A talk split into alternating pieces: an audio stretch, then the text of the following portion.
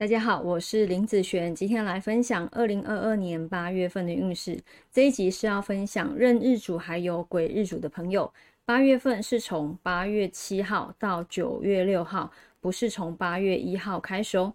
等一下我会依照财运、感情、工作、健康的顺序分享下去。第一个，我们先来分享财运的部分这个月财运算是平平的状态哈。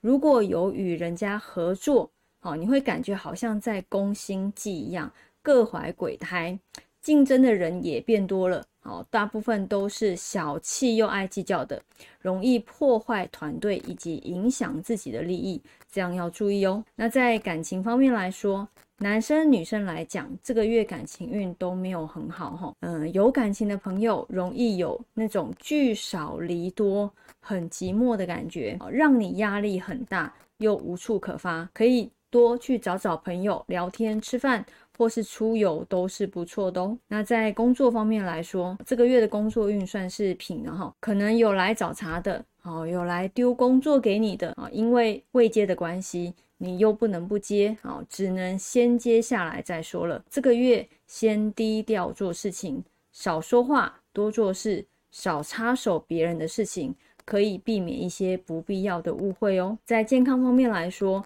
这个月健康要注意皮肤病、支气管方面的问题、鼻子的状况哦。你可以多吃一些像山药啦、梨子啦、银耳啊，这些都有帮助哦。那有时间也可以多去游泳或是看看书，不止可以增加心智功能，还有增加幸运的功效哦。那我们这一个月就分享到这边，我们下个月见，拜拜。